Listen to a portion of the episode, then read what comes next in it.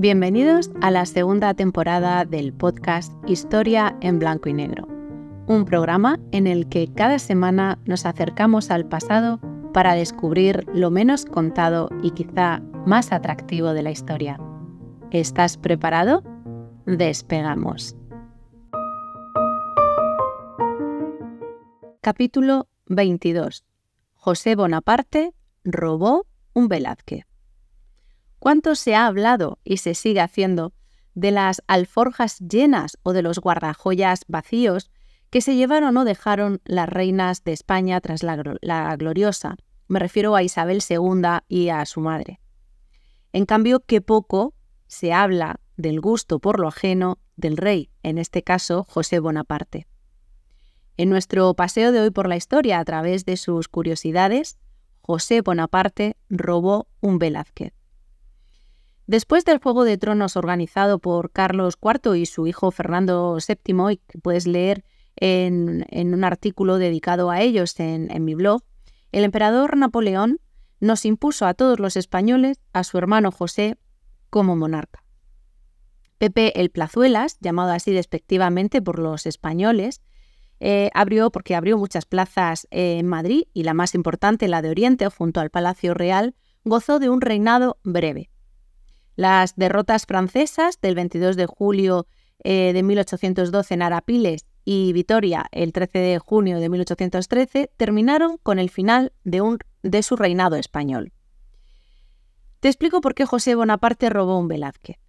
Un Velázquez por concretar, porque con su marcha trató de llevarse 200 pinturas de las colecciones reales españolas. Si hoy visitas la, Apsley, House de Londres, encontrarás una de las colecciones de arte más importantes del Reino Unido. Entre las más destacadas se encuentran El aguador de Sevilla, de Diego de Velázquez, La última cena de Juan de Flandes o Danae recibiendo la lluvia de oro de Tiziano.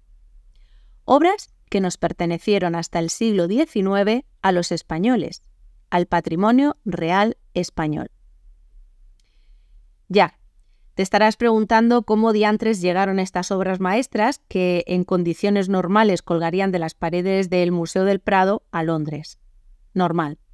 La, respuesta mm, la encontramos en la historia, que forma parte de uno de los últimos episodios de la Guerra de la Independencia Española. Sus protagonistas son, por un lado, el duque de Wellington, primer propietario de la Apsley House, y por otro, el francés, que entonces reinaba en España, José I Bonaparte. Tan novelesco resultó este acontecimiento que Galdós lo usó como argumento de uno de sus episodios nacionales, el equipaje del rey José. Esto que suena un poco a gaitas no tiene ni la más mínima gracia. Pero para no perdernos y entender bien esta historia, vamos a retroceder hasta el mes de marzo de 1813, cuando José I recibe una comunicación de Napoleón. Este le explica que la guerra en el frente ruso está resultando un desastre absoluto y necesita su ayuda para frenar el avance de las potencias enemigas sobre Francia.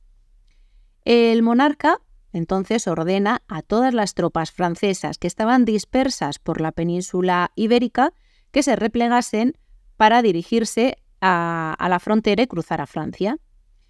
El propio José I se prepara con sus ejércitos para hacer lo propio desde Madrid, pero no solamente prepara a los ejércitos, sino también su equipaje. ¿Y si no volvía? Esta era una posibilidad que estaba sobre la mesa. Así que requisa casi dos centenares de pinturas, entre ellas algunas de las joyas de la colección real, obras de Julio Romano, Correggio o Elsheimer, además de los ya citados de Juan de Flandes, Tiziano y Velázquez. Antes de cruzar la frontera en Vitoria, el ejército de José I pues se encontró con algo que no esperaba, y es que el gran ejército aliado, dirigido por el futuro duque de Wellington, pretendía cortarle el paso.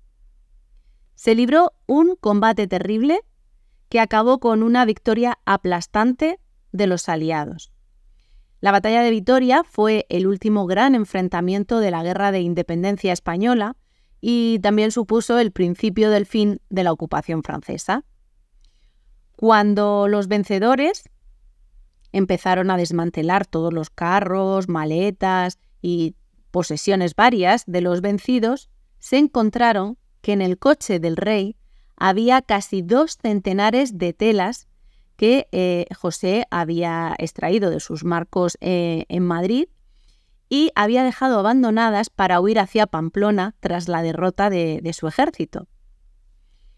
Eh, Wellesley, el duque de Wellington, envió estas obras a Londres para ponerlas bajo la custodia de su hermano, Lord Maryborough, que se encargó de examinar y catalogar todo el material eh, descubriendo el tesoro que el rey pretendía llevarse a Francia.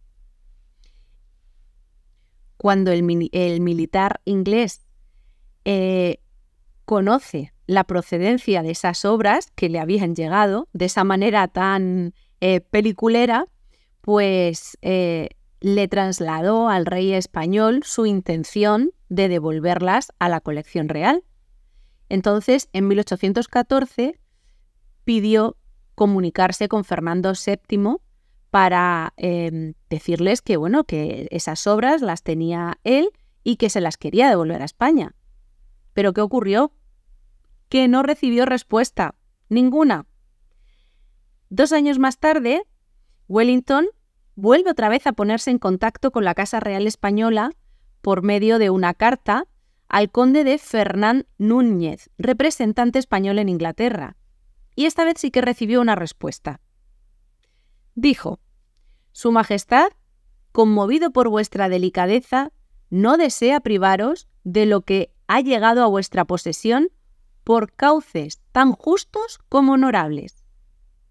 Qué generoso este Fernando VII, ahí lo llevas. Así que de vuelta a Inglaterra, Wellington, el vencedor de Waterloo, recibió honores y también regalos de los países a los que liberó. Reacondicionó Apsley House para convertirla en su nueva residencia y la decoró con todas las obras de arte que había adquirido en los últimos años. Tras su muerte, sus herederos convirtieron eh, esta casa en un museo y en 1947 eh, cedieron el edificio al Estado británico que actualmente se encarga de su mantenimiento. En el museo se exhiben en la actualidad 83 de las obras que en Inglaterra llaman el regalo español, que Fernando VII había hecho a Wellington. Un nombre tan irónico como el de la Armada Invencible. Como ves, José I robó un Velázquez, entre otros muchos tesoros pictóricos, y Fernando VII regaló a los ingleses parte de nuestro patrimonio y un motivo más para reírse de nosotros.